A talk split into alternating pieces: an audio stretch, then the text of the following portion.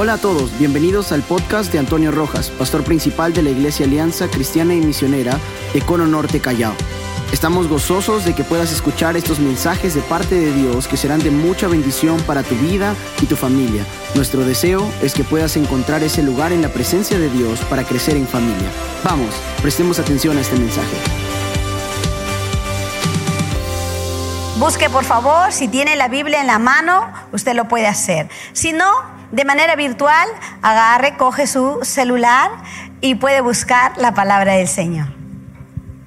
Dice así, la palabra del Señor, 1 Corintios capítulo 1, verso 1. Pablo, llamado a ser apóstol de Jesucristo por la voluntad de Dios y el hermano Sóstenes, a la iglesia de Dios que está en Corinto, a los santificados en Cristo Jesús, llamados a ser santos, con todos los que en cualquier nombre, en cualquier lugar, invocan el nombre de nuestro Señor Jesucristo, Señor de ellos y nuestro.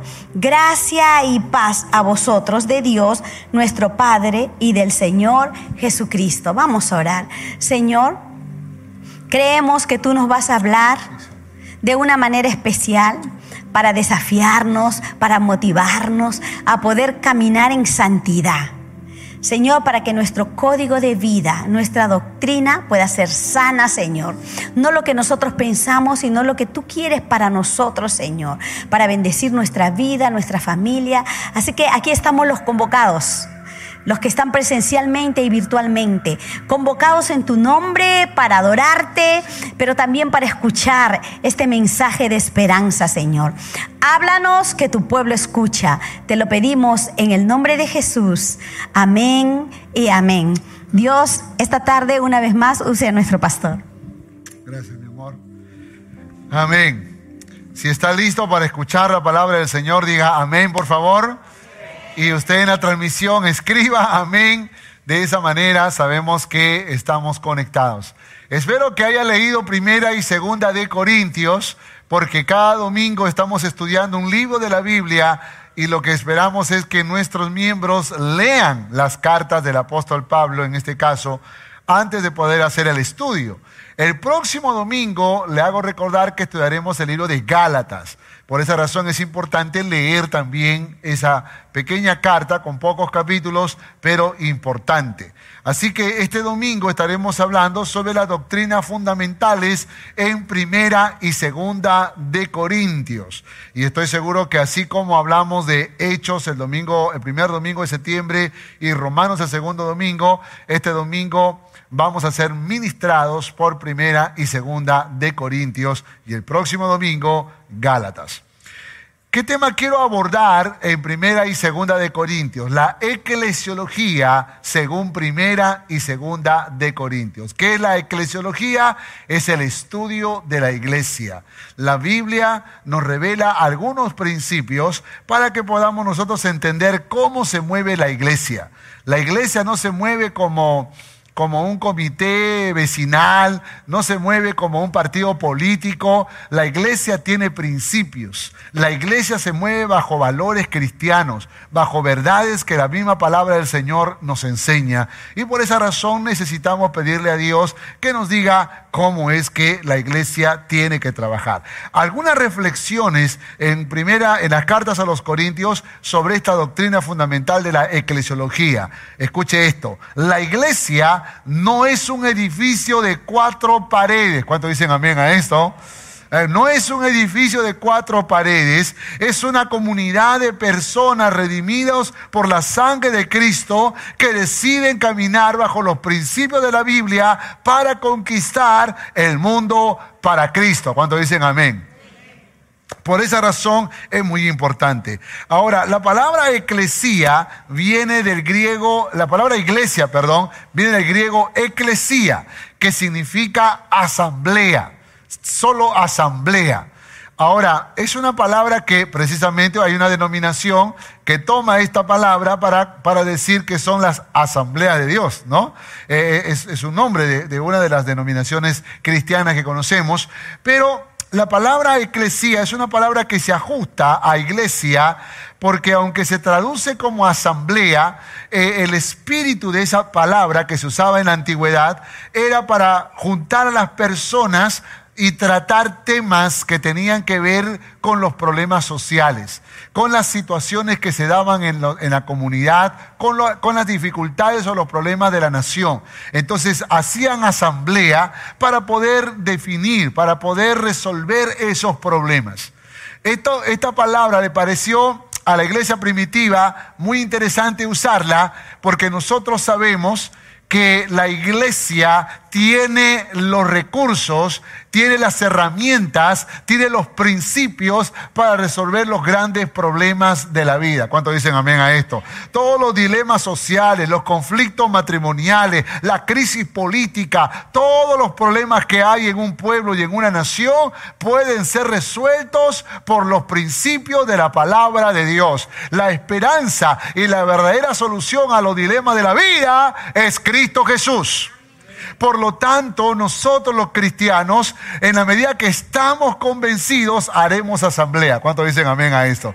Es decir, seremos convocados para reflexionar, para pensar. Por eso es que la solución no está en un hombre inteligente, en un hombre poderoso económicamente, en un hombre agresivo, violento o con una mente revolucionaria. Si queremos realmente resolver los problemas de una nación y de una comunidad, tenemos que recordar lo que dice la palabra que cuando el justo gobierna, el pueblo se alegra. De allí que tenemos que enseñarle a los gobernantes a ser justos primero. Y la Biblia dice que no hay justo ni a un uno, pero aprendimos el domingo pasado que podemos ser justificados y enseñados en justicia a través de la obra de Cristo Jesús en la cruz del Calvario. Por esa razón es necesario que la iglesia comprenda que esto no solo es un hospital que llegamos heridos para que nos curen, sino que también la iglesia es como un cuartel general, es como un centro de entrenamiento donde somos preparados, equipados, entrenados para luego salir de este lugar y conquistar el mundo para Cristo. Algunos no están convencidos de eso. Prefiero que, prefieren que sea solo hospital nada más. Pero no, la iglesia es un cuartel general, es un centro de entrenamiento. Así que no se me equivoque, mi hermano. Usted no viene solo, ay, pastor, vengo con sed, dame agua. No, no, no. Usted viene también para ser afirmado, para que afile esa espada, para que se ponga bien la armadura y salga a pelear en el nombre de Jesús. Dígale que está a su lado, somos soldados.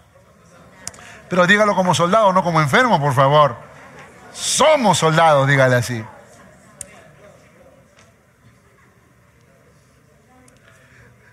Corinto, Corinto estaba ubicada en la provincia de Acaya, al suroeste de Grecia, muy cerca de Atenas.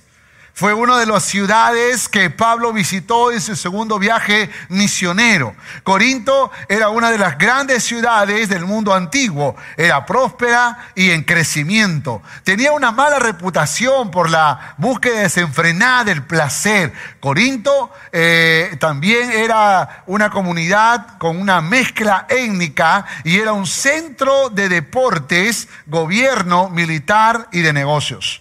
Cuando Pablo vino a Corinto en los 50 antes, después de Cristo, eh, Corinto era una ciudad grande de negocios, especialmente por su localización, pues tenía una doble salida al mar, al Adiátrico por el puerto de Lequeo y al Egeo por el puerto de Sencrea. Ahí hay una foto, por, por lo menos nos ayuda a mirar el canal que, que unía a los dos mares. Esta privilegiada situación geográfica reportaba grandes beneficios económicos a la ciudad, pues ambos puertos eran frecuentados por barcos que, hacían rutas comerciales de ambos mares. Eh, la, comunidad o el pueblo creció hasta 600 mil habitantes, de los cuales 400 mil eran esclavos y los otros mercaderes, marinos, soldados romanos retirados y por supuesto los propiamente esclavos. Así que era una comunidad donde los 400 mil trabajaban para que los 200 mil disfruten. La ciudad era famosa por su riqueza y cultura, pero también lo era por su idolatría y su inmoralidad practicaban la prostitución sagrada en el templo de Afrodita. Habían otros dioses como Atena, Apolo, Poseidón, Hermes, Isis, Serapis, Asclepios, entre otros, pero eh, y todos tenían un templo en donde se le adoraba, pero la, diosa más grande que tenía Corinto era Afrodita, la cual en el templo servían mil mujeres eh, practicando la prostitución santa o llamada, ¿no? Sagrada. De esa manera la perversión y la inmoralidad llegó a un punto tan terrible cuando el apóstol Pablo llega a Corinto en su segundo viaje, si usted mira el segundo viaje, la última ciudad a la que llega es Corinto y cuando llega a Corinto la Biblia dice que Dios le habla. Esto aparece en Hechos capítulo a 18, versos del 9 al 11. Entonces el Señor dijo a Pablo en visión de noche, no temas, sino habla y no calles, porque yo estoy contigo. Y ninguno pondrá sobre ti la mano para hacerte mal, porque yo tengo mucho pueblo en esta ciudad. Y se detuvo allí un año y seis meses enseñándoles la palabra de Dios. Ahí encontramos a Pablo entonces quedándose un año y medio para fundar la iglesia. Lamentablemente, con el pasar de los años, en vez que la iglesia influencia al mundo, el mundo influenció a la iglesia. Acuérdense que estaba en una ciudad muy inmoral y la iglesia tenía que mantenerse santa, pero lamentablemente sucumbió a los caprichos de la ciudad, del pueblo. Así que una iglesia que comenzó a, a lamentablemente enfermarse un eh, teólogo llamado Campbell Morgan eh, dijo esto. La medida del error por parte de la iglesia es la medida en que se ha dejado influenciar por el espíritu de la época. En ocasiones se nos dice eh, que lo que la iglesia necesita supremamente es que debe tomar el espíritu de la época. Es como cuando dice, a los jóvenes les gusta salsa, vamos a poner salsa en la iglesia. A, la gente le gusta el rock, vamos a poner rock en la iglesia. Y, vamos tratando de acomodar las cosas a los placeres o a los gustos del mundo. Eh, entonces este teólogo dice una y mil veces no. Lo que la iglesia necesita supremamente es corregir el espíritu de la época. No es el mundo influenciando a la iglesia, sino la iglesia que tiene que influenciar el mundo. ¿Cuántos dicen amén a esto? Ese cuando, me dice, pastor, la moda es que hay que venir con jean ahora a predicar, con pantaloncito roto, con pelito parado. Bueno, yo tengo los pelos parados desde que nací. Pero muchas veces nosotros intentamos acomodarnos al mundo cuando más bien el mundo tiene que acomodarse a la iglesia de Jesucristo. Ahora, con eso no estoy defendiendo el saco, la corbata y nada. Lo que estoy diciendo es que tengamos cuidado con la influencia del mundo. La iglesia de Corinto lamentablemente se dejó influenciar por el mundo. Y nosotros entonces necesitamos cuidarnos como iglesia de no ser infectados por el mundo. Mira la característica de esta iglesia. Estaban promoviendo la división, se jactaban de la sabiduría humana que tenían, eran carnales, eh, eh, profanaron sus propios cuerpos en fornicación, se, hicieron vanidosos, toleraban la inmoralidad, se llevaban a los tribunales unos a otros, se, se mandaban a juicio, estaban confundidos acerca del matrimonio, abusaron de la libertad cristiana, pervirtieron la cera del Señor. Era una copita, no una botella, borracho. Corrompieron los dones espirituales, en especial el don de lenguas. Estaban confundidos acerca de la resurrección de Cristo. Se olvidaron de las ofrendas misioneras. Juzgaron al apóstol Pablo y lo hicieron al pobre trabajar haciendo carpas, siendo el fundador, siendo el maestro, siendo el padre de esta iglesia. No supieron cuidarlo, no supieron apoyarlo, no supieron respaldarlo. Y lamentablemente las marcas de esta iglesia revela el perfil de las peores iglesias que existen en el mundo entero. Ojalá no se diga esto de Coro Norte Callao. Eh, ahora, eh, eh, hay muchos temas que resalta principales que resaltan las cartas de primera y segunda de Corintios. Las divisiones, la inmoralidad, los dones espirituales, la resurrección, el perfil de los apóstoles, dar sin mezquindad, las marcas del pastor. Y tenemos muchos temas para hablar porque estas, estas dos cartas son muy ricas, eh, mucho, mucho, mucho, mucho para estudiar y analizar en el tema de la eclesiología. Pero creo yo que los tres temas que quiero resaltar en esta tarde son precisos para que podamos tener una saludable iglesia. Primero, el tema de las divisiones. Segundo, el tema de la inmoralidad. Y tercero, las marcas del verdadero pastor. Vamos a, con la primera, división en la iglesia. Una cosa que vamos a encontrar en la Biblia es que la iglesia de Corinto era una iglesia con muchos talentos y dones. Eh, mira lo que dice el capítulo 1, verso 5. Dice, porque en todas las cosas fuisteis enriquecidos en él, en toda palabra y en toda ciencia. Note esto, por favor. Cuando tú sigues leyendo el capítulo, dice, no les falta ningún don. O sea, la iglesia de Corinto era una iglesia muy, ah, con muchos recursos, con muchas habilidades, con mucha capacidad los más talentosos, los dones, los ministerios estaban en la iglesia de Corinto. Una iglesia que había crecido, que era muy capaz, muy organizada. Ahí estaban los músicos, los cantores, los actores, estaban imagen y producción también allá en Corinto, eh, estaban las zonas, estaban los pastores zonales, todos muy predicadores, grandes maestros, poderosos ministros, enseñaban la palabra de Dios, una capacidad impresionante impresionante, todo estaba bien organizado. Qué maravillosa la iglesia de Corinto, imponente, muy organizada, pero carnal. Porque los talentos y los dones no hablan de, de, espiritualidad, hablan de capacidad. Y lamentablemente a veces nosotros confundimos. Y confundimos la capacidad con la espiritualidad. Entonces alguien predica muy bien o canta muy bonito y dice, ay, qué poderoso. No, no, no, porque uno lo puede hacer en la carne.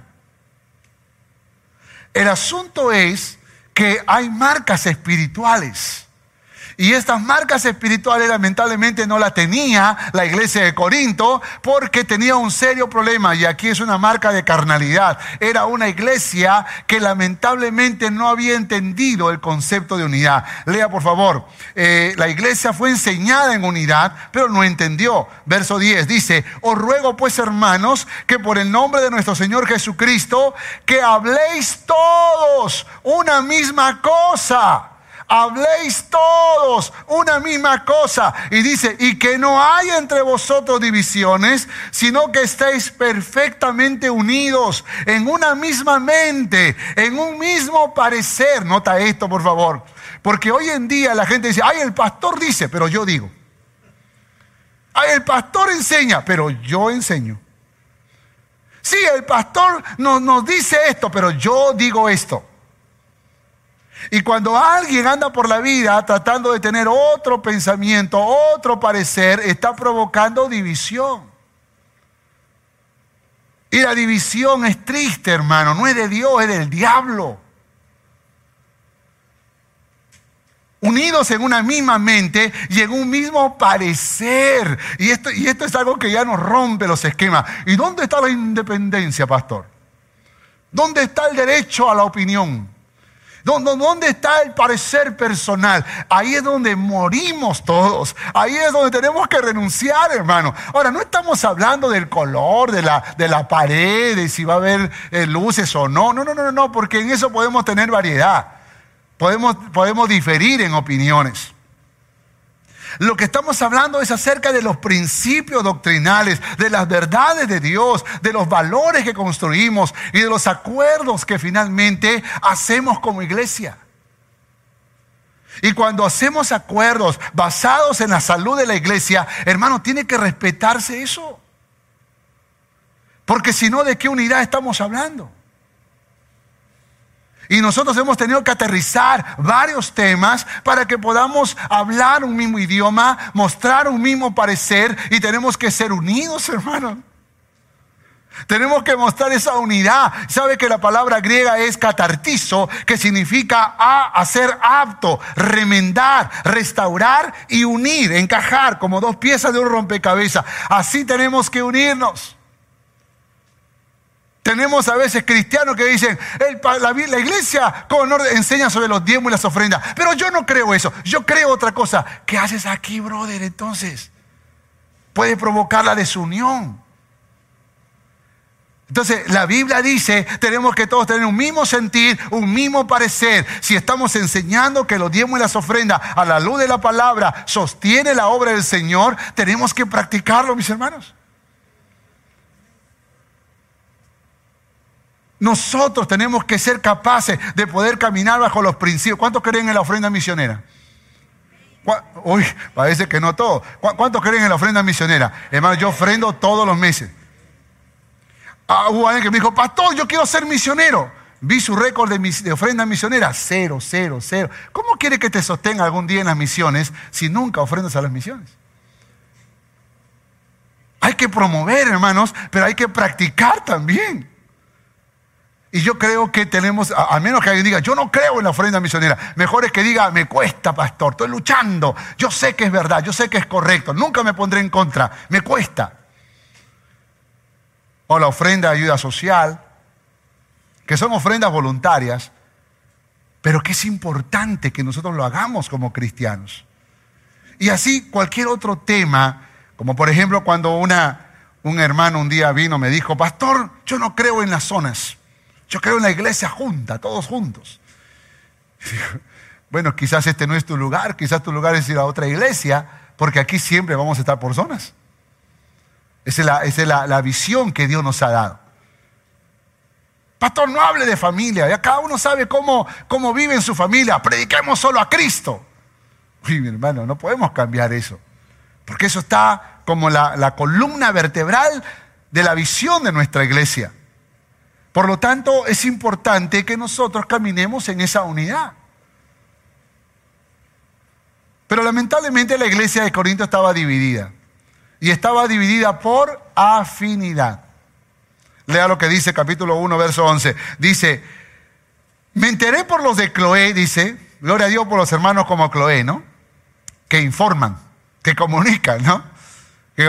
Claro, le habrán dicho, chismoso eres, chismosa eres tú, ¿no? Como, le estás contando al apóstol Pablo. No, no, no.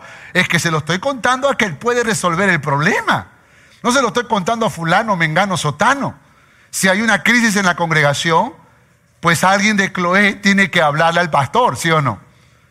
Imagínense si en zona 1 hay una, hay una crisis, alguien tiene que decirle a los pastores lo que está pasando. ¿Por qué razón? Porque eso es saludable. Y aquí el hermano Cloé o la hermana Cloé está, ah, eh, le comenta a Pablo, dice, eh, me enteré por lo de Cloé que hay entre vosotros contiendas. Quiere decir Quiero decir que cada uno de vosotros dice, yo soy de Pablo, yo soy de Apolos, yo soy de Cefas. Y el otro carnal dice, ah, yo soy de Cristo, pero, pero consintiendo lo otro. Entonces Pablo dice, ¿acaso está dividido Cristo? ¿Fue crucificado Pablo por vosotros? ¿O fuiste bautizados en el nombre de Pablo? O sea, lo que está diciendo el apóstol Pablo Estén cuidado con estar provocando divisiones por una preferencia a un pastor. Ahora, ojo que lo que Pablo no está diciendo es que no ames a tu pastor. Hay que amar a los pastores. Pero lo que no podemos hacer es menospreciar a un pastor para amar a otro. Porque ah, lamentablemente tenemos el peligro de comparar. Ay, mi pastor, a él sí lo quiero porque predica bien. Pero este pastor no sabe enseñar la Biblia. Y uno anda amando, despreciando. No, no, no, eso no es correcto, eso es división. Y eso muestra nuestra carnalidad. Por esa razón tenemos que nosotros cuidarnos de estar eh, eh, eh, tratando de amar despreciando a los demás. Porque alguien puede decir, ay, yo soy de Carlos Tiznado. Yo, soy de Luis Ocaña. Yo, soy de Oscar Rojas.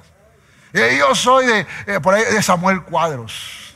Yo soy de Jaime Hoyos, de Fernando del Río, de Antonio Rojas. Y anda por la, anda por la, como, como, como, como diciendo, como mostrando que un pastor es como un candidato político, ¿no? Y yo soy de aquí y yo soy de allá.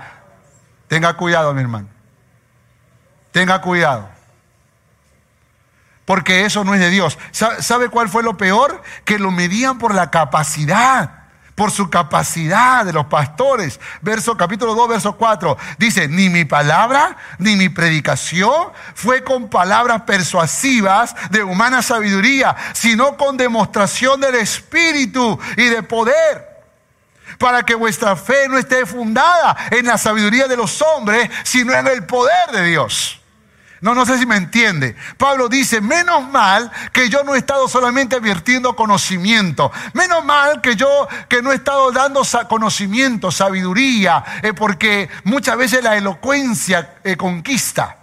Y el gran predicador, el gran maestro puede conquistar. Pablo dice, no, no, no, no, yo no fui con sabiduría humana, yo fui con manifestación del poder del Espíritu Santo, para que toda gloria no sea para el hombre, sino que toda gloria sea para Jehová de los ejércitos. Por lo tanto, cualquiera que se gloríe, gloríese en el Señor, dice la palabra del Señor. A Él sea la alabanza, a Él sea la gloria, a Él sea el poder.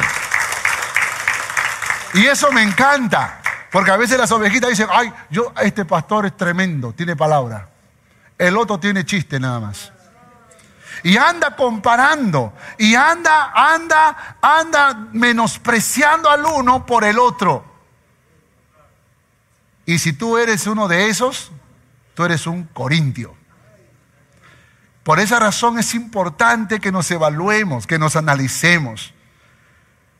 A veces confiamos en el conocimiento del, pastor, en la preparación del pastor, en la elocuencia del pastor, en las habilidades del pastor. No, pregúntate si el Espíritu Santo se está moviendo en su vida.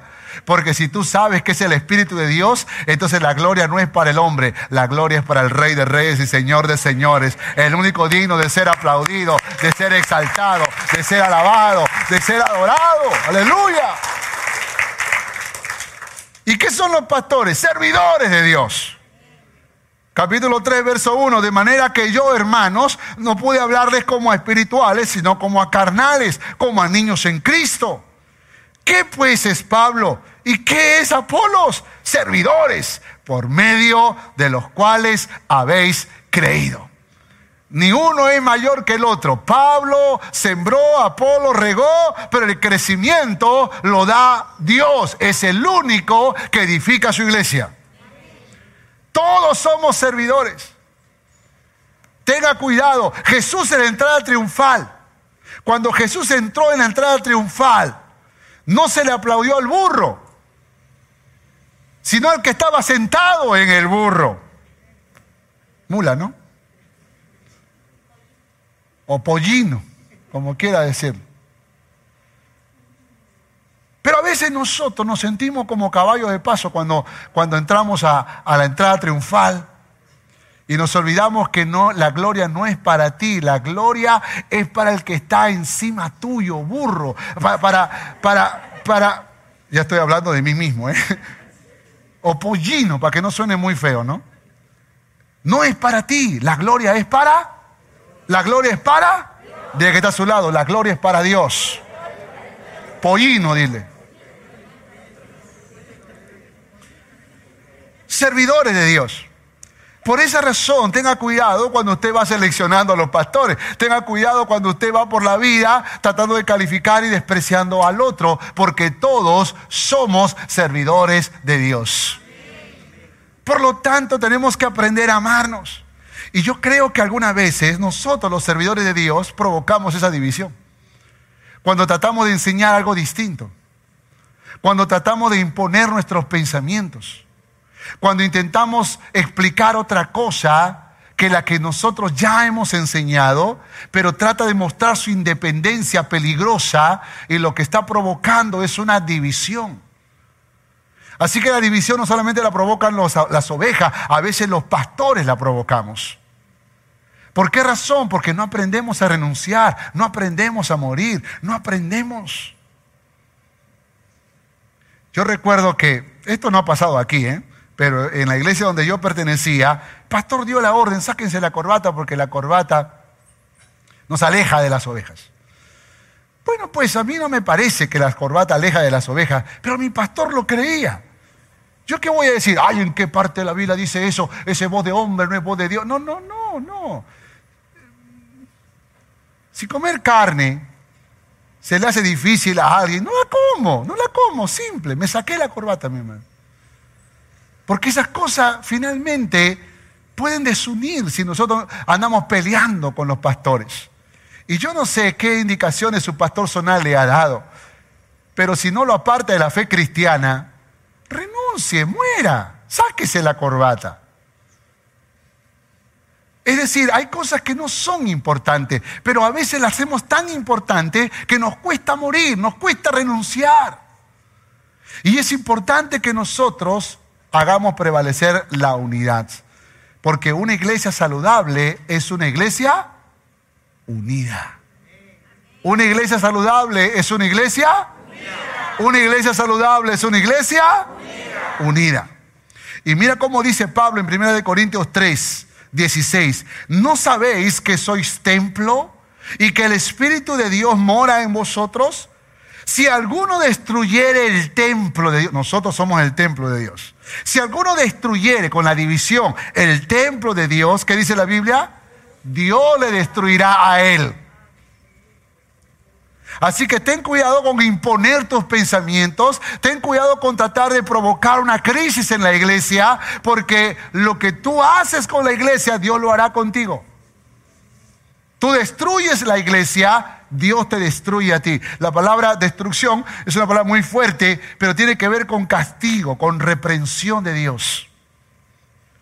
Por esa razón es muy importante que entendamos esto. Verso 21, así que ninguno se gloríe en los hombres, porque todo es vuestro, sea Pablo, sea Apolo, sea Cefas, y podemos poner acá sea Antonio, sea Carlos, sea Luis, sea Samuel, sea Gino, sea, sea Paul, sea el mundo, sea la vida, sea la muerte, sea lo presente, sea lo porvenir, sea eh, eh, eh, todo es vuestro y vosotros de Cristo y Cristo de Dios.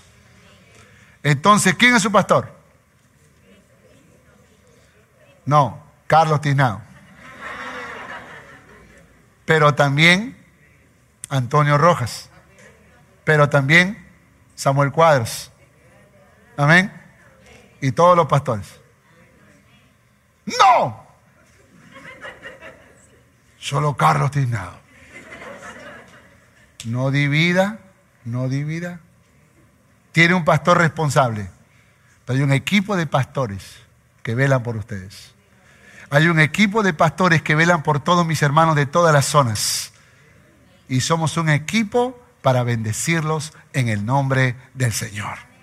Puede darle un fuerte aplauso al Rey de Reyes, Señor de Señores.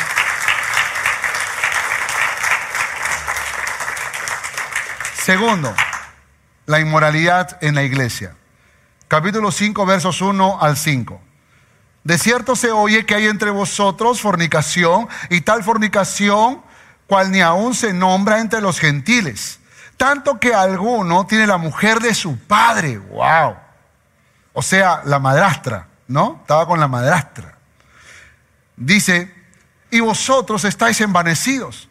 ¿No debía más bien haberos lamentado para que fuera quitado de en medio de vosotros el que cometió tal acción. Parece ser que este muchacho entraba con la madrastra a la iglesia y nadie le decía nada. nadie le reprochaba. lo aceptaban como, como una pareja de novios normales. Y por ahí el hermanito decía, el amor prevalece. 40 y 20, gloria a Dios. Y andaba, andaba diciendo cosas que no estaban correctas. Pablo dice, no debería más bien lamentarse, no deberían congojarse, no deberían sentir indignación por lo que está pasando. Verso 4, en el nombre de nuestro Señor Jesucristo, reunidos vosotros y mi espíritu, con el poder de nuestro Señor Jesucristo, el tal sea entregado a Satanás para destrucción de la carne, a fin de que el Espíritu sea salvo en el día del Señor. Mira lo que dijo Pablo, hay entre vosotros fornicación peor que la que hay en el mundo. La palabra fornicación viene del griego porneia, que significa alta inmoralidad, más extrema. En otras palabras, no era solo sexo prematrimonial, era adulterio, era consumo de pornografía, era homosexualismo, era lesbianismo. Es decir, había, había un problema serio de inmoralidad. Pero el que, el, que, el, que, el que prácticamente hizo desbordar la inmoralidad fue esta relación incestuosa entre el hijo o el, o el hijastro y la madrastra. La mujer de su papá la toma como su mujer y no sé si era un líder de la iglesia, no sé si era un cotutor, un tutor, un ministro, pero parece ser que la iglesia lo acepta. Y lo acepta como que nada pasó cuando hay un pecado evidente. Ahora escúchenme, alguien puede decir, ay pastor, pero todos pecamos. Sí, pero nosotros aprendimos el domingo pasado que cuando uno es verdaderamente cristiano, uno después de que peca siente culpa, ¿sí o no? Siente la necesidad de confesar su pecado, siente la necesidad de pedir perdón, de reconocer que está mal.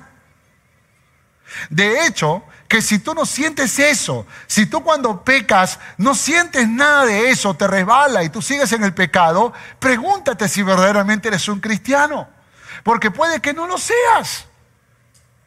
Y lo que tienes que hacer es entregarle la vida a Cristo, empezar una relación de amor con Cristo Jesús. Ahora, uno puede decir, pastor, ¿y dónde está la restauración? Bueno, aquí está. El mismo Pablo le escribe a Gálatas, vamos a estudiar Gálatas el próximo domingo. Pero en Gálatas 6.1 dice, hermanos, si alguno fuere sorprendido en alguna falta, vosotros que sois espirituales, restauradle con espíritu de mansedumbre, considerándote a ti mismo, no sea que tú también seas tentado. Claro, restauradle viene después del arrepentimiento.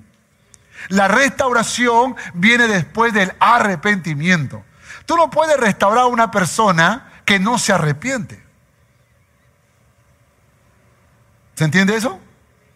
No puedes restaurar a una persona que no se arrepiente. De hecho que nosotros tenemos un trato diferente para aquel que confiesa su pecado voluntariamente que para aquel que es descubierto en su pecado. Entonces siempre alguien lo vio, le eh, alguien, alguien, pastor, mire, he visto a esta, y lo llamamos, hermano, ¿es verdad o no? No, mentira. Hermano, diga si es verdad, por favor, porque queremos ayudarte. No, no. Y al final, cuando ya las evidencias se ponen sobre la mesa, dice, sí, yo soy, sí, sí. Pero tenemos que dudar de ese arrepentimiento en, eh, eh, en, ese momento porque tenemos que ver frutos, porque la Biblia dice que hay frutos de arrepentimiento. Entonces, ¿qué tenemos que hacerlo? Ok, estás arrepentido, te vamos a llevar por el proceso de restauración. Pero si no cambia, no fue arrepentimiento. Cuando persiste en su pecado, no fue arrepentimiento. Ahora, donde hay rebelión, que viene después, la expulsión. Y eso es entregar, ser entregado a Satanás. Ser entregado a Satanás significa expúlselo de la iglesia, que salga de la cobertura de la iglesia y que se vaya fuera de la iglesia en la cobertura del mundo. Es sea expulsado. ¿Por qué razón tiene que ser expulsado? Claro, por la misma razón que cuando tienes 10 manzanas y tienes una manzana podrida, ¿qué hace con la manzana podrida? La tienes que sacar, ¿sí o no? ¿Por qué? ¿Por qué? Porque si no contamina las otras manzanas. Entonces, por salud de las otras manzanas, tú sacas la manzana podrida. No porque, no porque estás ensañado con esa manzana. Entonces la Biblia dice, las malas conversaciones corrompen las buenas costumbres. Es decir, ten cuidado, esta persona está andando en pecado, persiste en su pecado, no hay nada bueno. No hay nada bueno. A menos que tú vayas con un espíritu de confrontación para que se convierta o para que se reconcilie con Dios. Pero si no se reconcilia, si vive en rebelión y justifica su pecado, ¿qué tema de conversación puedes tener con esa persona? ¿Hablar de política? ¿Qué, tema de conversación? Y ahí es donde, donde Pablo dice, el tal se ha expulsado de la iglesia porque está persistiendo en su pecado, porque no reconoce su falta. Y ahí es cuando nosotros tenemos que entender que así es como la iglesia se mueve. Ahora, nosotros muchas veces con ese modelo antiguo de disciplina decimos, ay, pero ah, ¿por qué no lo sacan al frente y lo avergüenzan delante de todos? ¿En qué parte de la Biblia dice eso?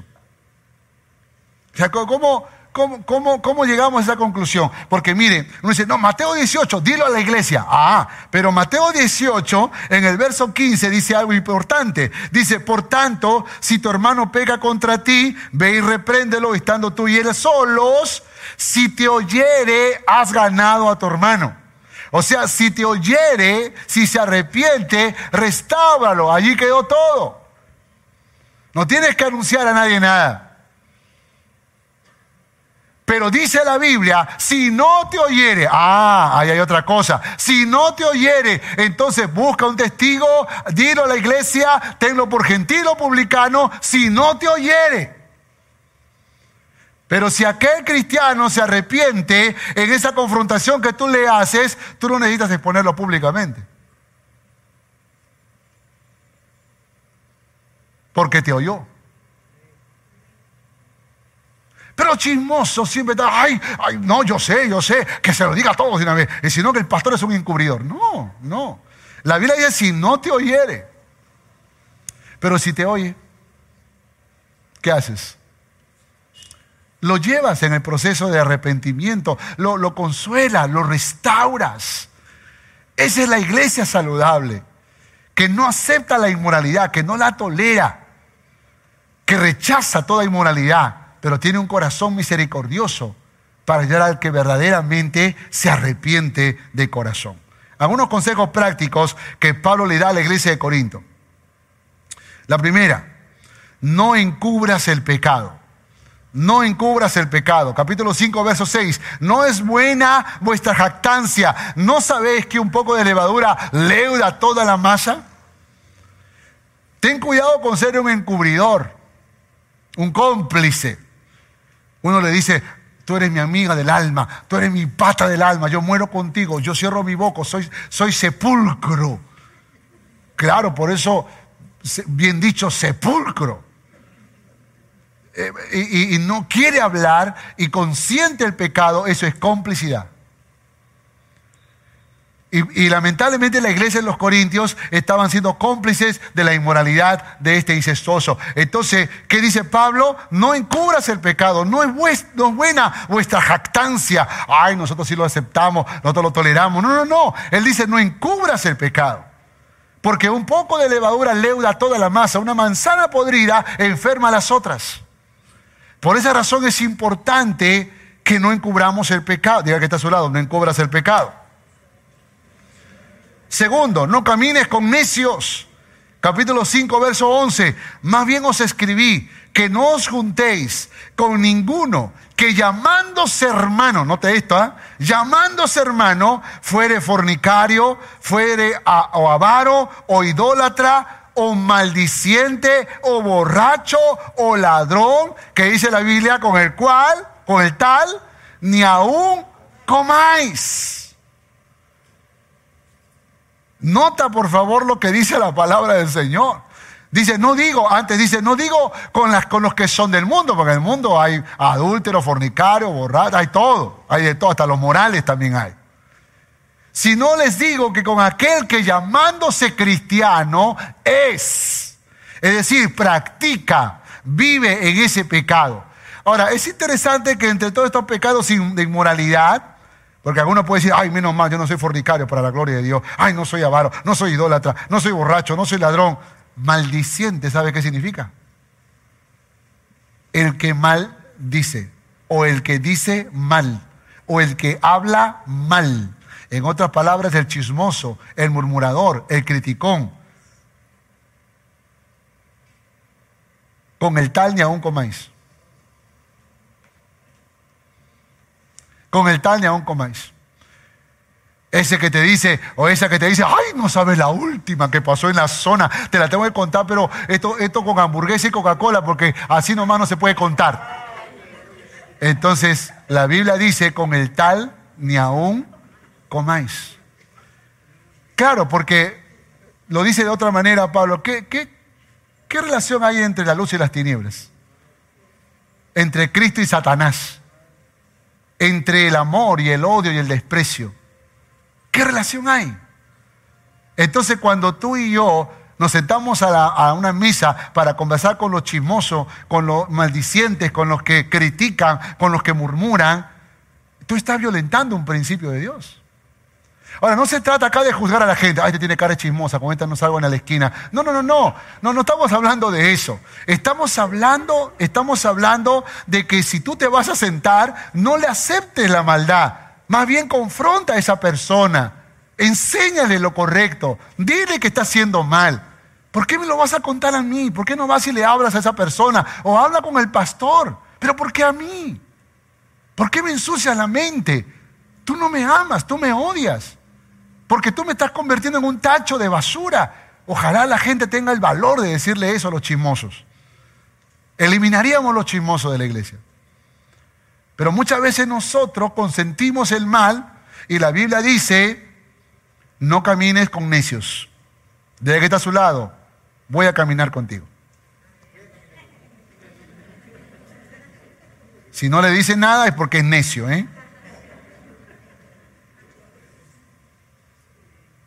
Tercero, no condenes en lo que Dios, no te condenes en lo que Dios ya te perdonó. ¿Cuánto dicen amén a eso? Capítulo 6, verso 11. Y esto erais algunos, porque alguien que te puede decir, ay, pastor, pero ¿cómo le voy a tratar? Yo también era una chismosa, pastor. Yo también era un chismoso. Y además de chismoso, fornicario, adúltero, borracho, pastor, ladrón encima. ¿Con qué cara le voy a decir al hermano, hermano, qué pasa? ¿Cómo es posible? No, no, no, no. Acá dice, si esto erais algunos mas ya habéis sido lavados, ya habéis sido santificados, ya habéis sido justificados en el nombre del Señor Jesús y por el Espíritu de nuestro Dios. Las cosas viejas pasaron y todo es hecho nuevo. A partir de ahora tengo una nueva vida y tengo la autoridad de Dios para reprender a mi hermano cuando está en la falta. Porque tengo una historia en el pasado, pero ha quedado en el pasado. Porque de modo que si alguno está en Cristo Jesús, nueva criatura es. ¿Cuántos dicen amén a esto? ¿Y cuántas nuevas criaturas hay acá? Como un día le dije a un hermano, la cara te quedó de testimonio nada más.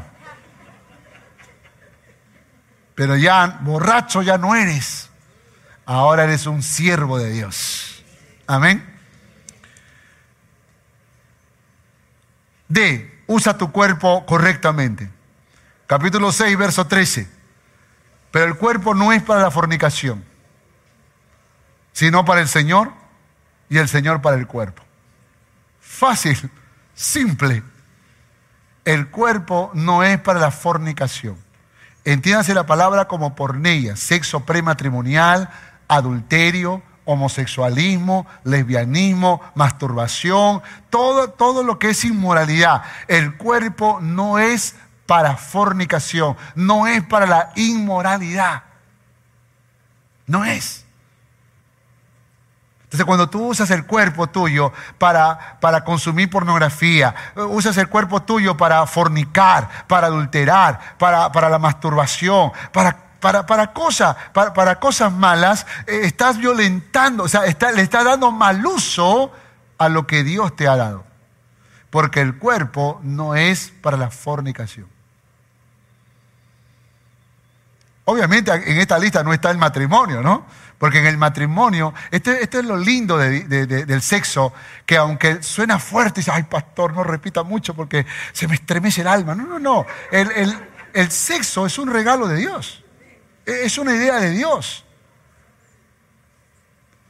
Y Dios disfruta, sonríe, celebra, aplaude cuando se disfruta el sexo dentro del marco matrimonial. Pero llora, se entristece y se enoja cuando lo hacemos fuera del marco matrimonial. Una misma cosa, pero dos actitudes diferentes. Porque lo que Dios quiere es que el matrimonio se disfrute dentro del marco matrimonial. Y también se enoja y se entristece cuando hay una esposa o hay un esposo que no quiere cumplir con el deber conyugal. Porque aún dentro de este gran tema de, la fornicación habla de, los, de la distorsión de la vida sexual en el matrimonio. Y dice, aún los que están en el matrimonio no pueden negarse el uno al otro. Tienen que aprender a respetarse, pero también a darse el uno al otro. A menos que sea por mutuo consentimiento. Yo sé que a veces se hace difícil. Yo sé que hay que arreglar situaciones antes de tener intimidad sexual en el matrimonio. Pero el sexo es un regalo de Dios, hermanos. Y tenemos que aprender a disfrutarlo. Entonces usa tu cuerpo correctamente. Y si eres soltero, abstente. Ah, me va a salir granito. Falso, falso. Eso, eso no es verdad. Esa es la mentira que te ha hecho creer la psicología moderna. Voy a llegarme así al, matrimonio y no, eh, libérate, dice el psicólogo, libérate. Ah. Y lo que te está diciendo, malusa tu cuerpo. Sin embargo, nosotros tenemos que recordar que por encima de la, de, la, de la, sabiduría humana está aquel que nos ha diseñado. Y aquel que nos ha diseñado, nos ha diseñado para usar nuestro cuerpo correctamente. ¿Cuántos dicen amén a esto? Que a su lado, usa tu cuerpo correctamente. E, hay una sola razón. Y es que tú eres propiedad de Dios. Capítulo 6, verso 20, porque habéis sido comprados por precio. Glorificad pues a Dios en vuestro cuerpo y en vuestro espíritu, los cuales son de Dios. ¿De quién es tu cuerpo? ¿De, de quién es tu cuerpo? No, no lo digas con pena, por favor. ¿De quién es tu cuerpo? De Dios. Entonces, como no es tu cuerpo, tienes que preguntarle a Dios, Dios, ¿cómo quieres que yo use este cuerpo? ¿Cómo quieres que yo lo use? Porque andamos olvidándonos que no es nuestro cuerpo, sino que es el Señor, porque hemos sido comprados por precio. Y esa lengüita que se mueve así como, eh, también es de Dios. Tengo que preguntarle a Dios qué tengo que hablar, qué tengo que hablar. Dime lo que tengo que hablar, porque a veces, a veces uno.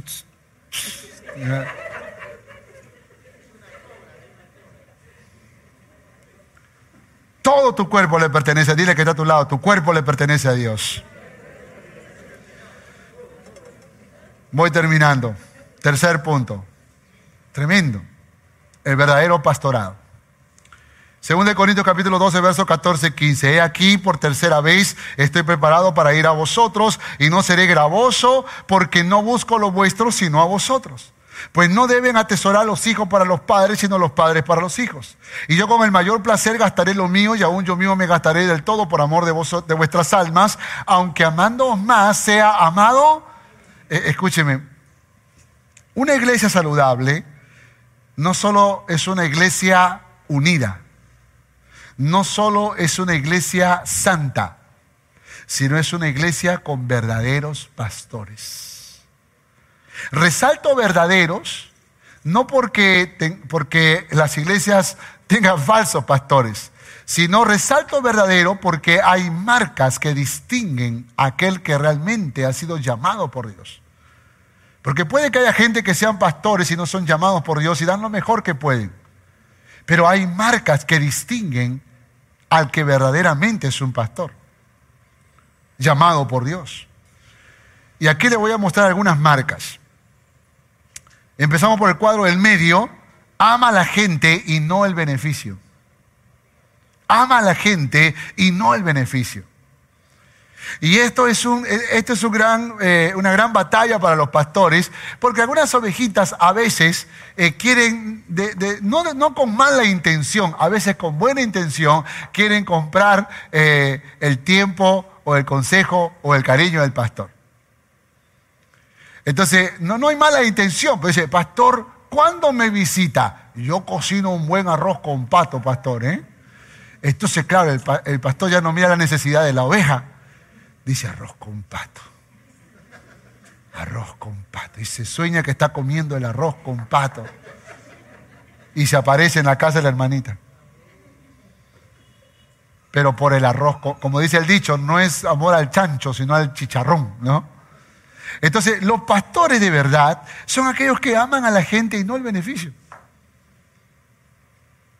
No están buscando el beneficio personal, simplemente aman porque el desafío es amar. Segundo, atesoran para las ovejas. No se guardan riqueza, no se guardan tesoro. No dicen, ay, este es mi estudio, este es mío, este es mi esfuerzo. Eh, no, no, no, lo comparte todo. Hermano, yo soy de aquellos que puedo pasarme 20 horas haciendo un estudio y si alguien me dice, pastor, regálame su PPT, yo se lo envío. ¿Por qué razón? Porque no son las ovejas que atesoran para los, para los pastores, sino los pastores para las ovejas. Es decir, siempre estamos listos a dar, siempre estamos listos a compartir, siempre estamos listos a, entregar lo más preciado y lo más valioso que nosotros tenemos. Puede ser aún nuestra propia familia. Tercero, ama aunque no sean amados. Esto es difícil, ¿eh? Pero la marca de un verdadero pastor es que no ama solo los que le aman. Ama a los difíciles de amar. Ama a los hermanos cactus. ¿Creen que hay hermanos cactus en la iglesia? Que cuando tú quieres amarlos te hincan más bien. ¿Hay o no hay? ¿Los hay o no? ¿Hay líderes cactus o no? ¿Hay ministros cactus o no? Que cuesta amarlos. Pero dice, no, un verdadero pastor los ama. Un verdadero pastor ama a los difíciles de amar. Ama a los difíciles de amar. Y ahí es donde yo creo que es, es un reto muy grande que podamos amar. Los pastores, los verdaderos pastores, amamos a los difíciles de amar. Amando más, aunque sea amado menos.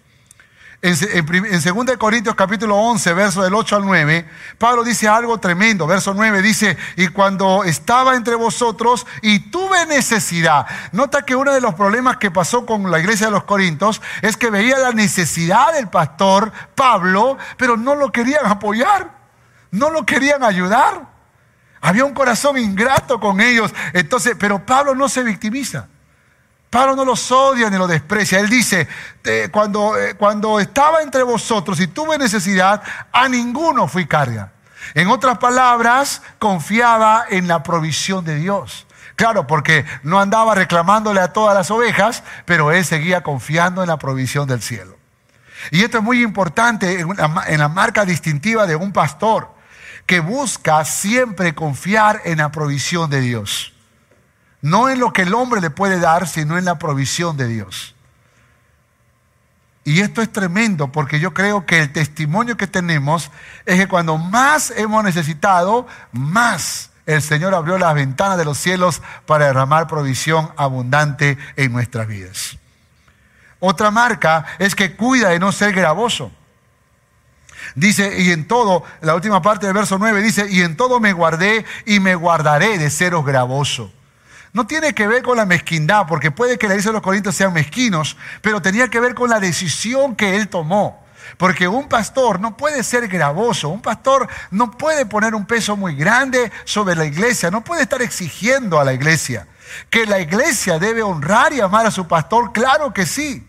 Pero el pastor no puede imponer, como diciendo, tengo derecho y les exijo porque esta profesión que hemos asumido, este oficio, como quiera llamarlo, no es como cuando uno acepta un cargo de gerencia en una empresa, no es como que acepta una, eh, ser jefe de área en alguna otra organización. No, no, no. Este es un paso de fe que damos.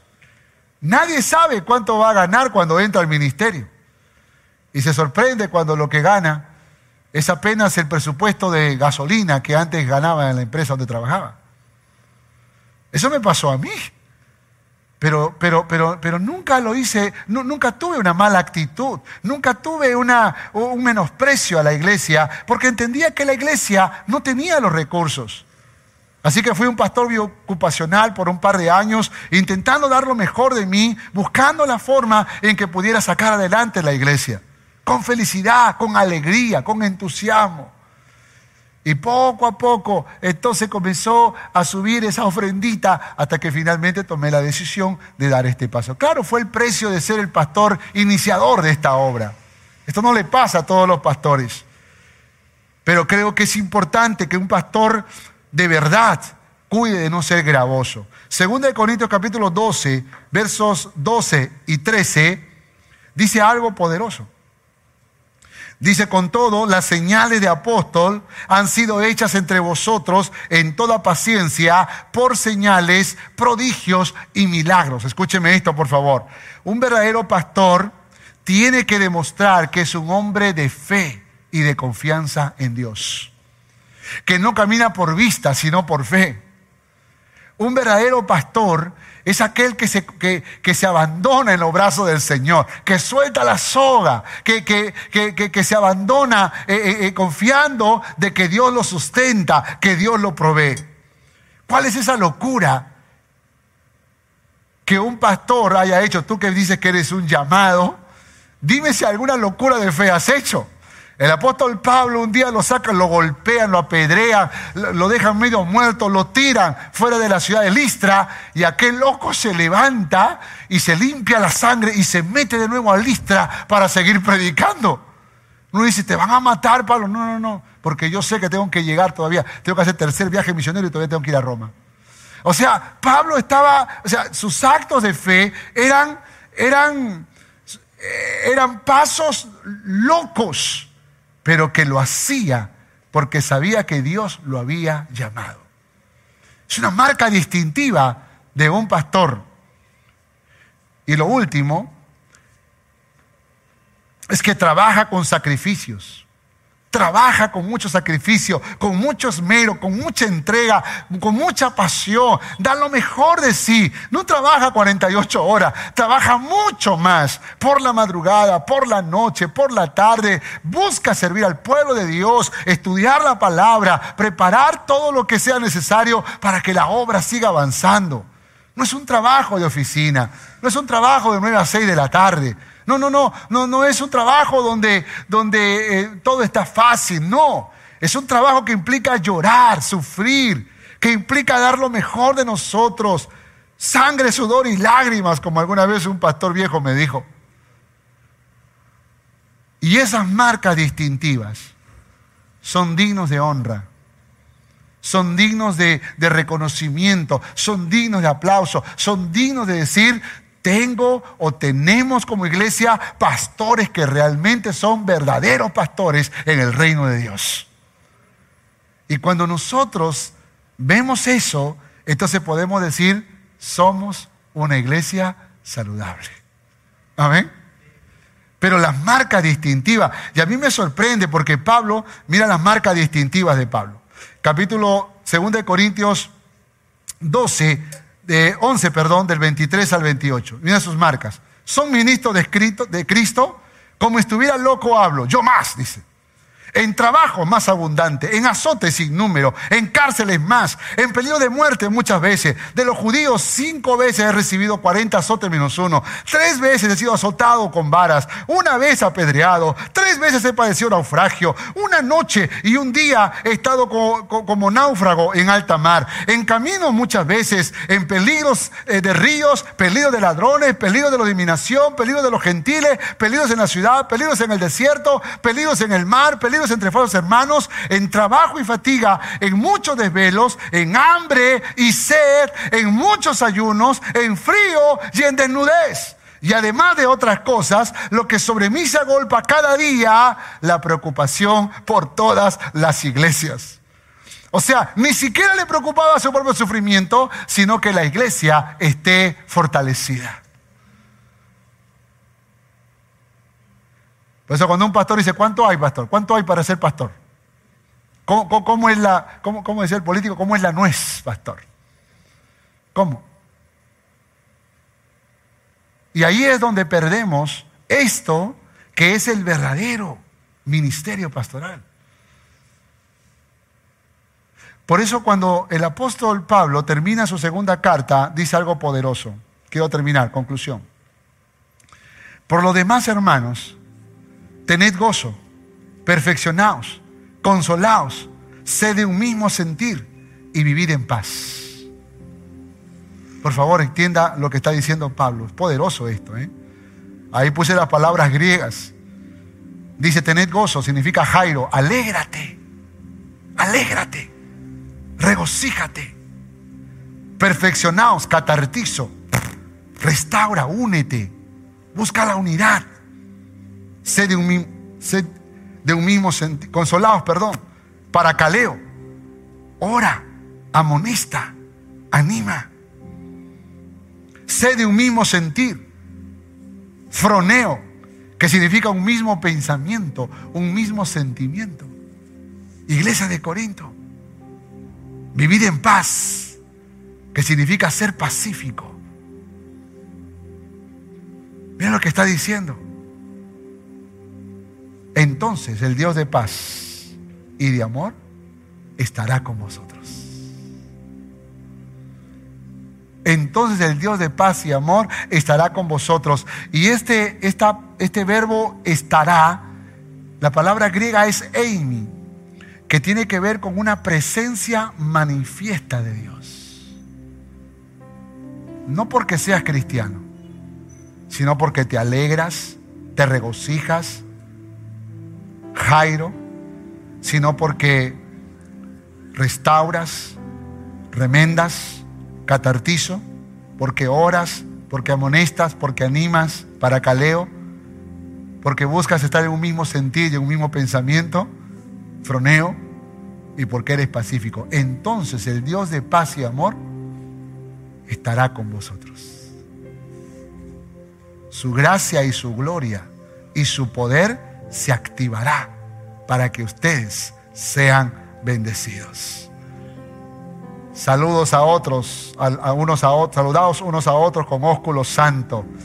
Todos los santos os saludan. La gracia del Señor Jesucristo, el amor de Dios y la comunión del Espíritu Santo sea con vosotros. Amén. Esperamos que este mensaje haya sido de bendición para tu vida. Gracias por escuchar este podcast. Si deseas más información, visítanos en www.familiasrestauradas.org. Que Dios te bendiga.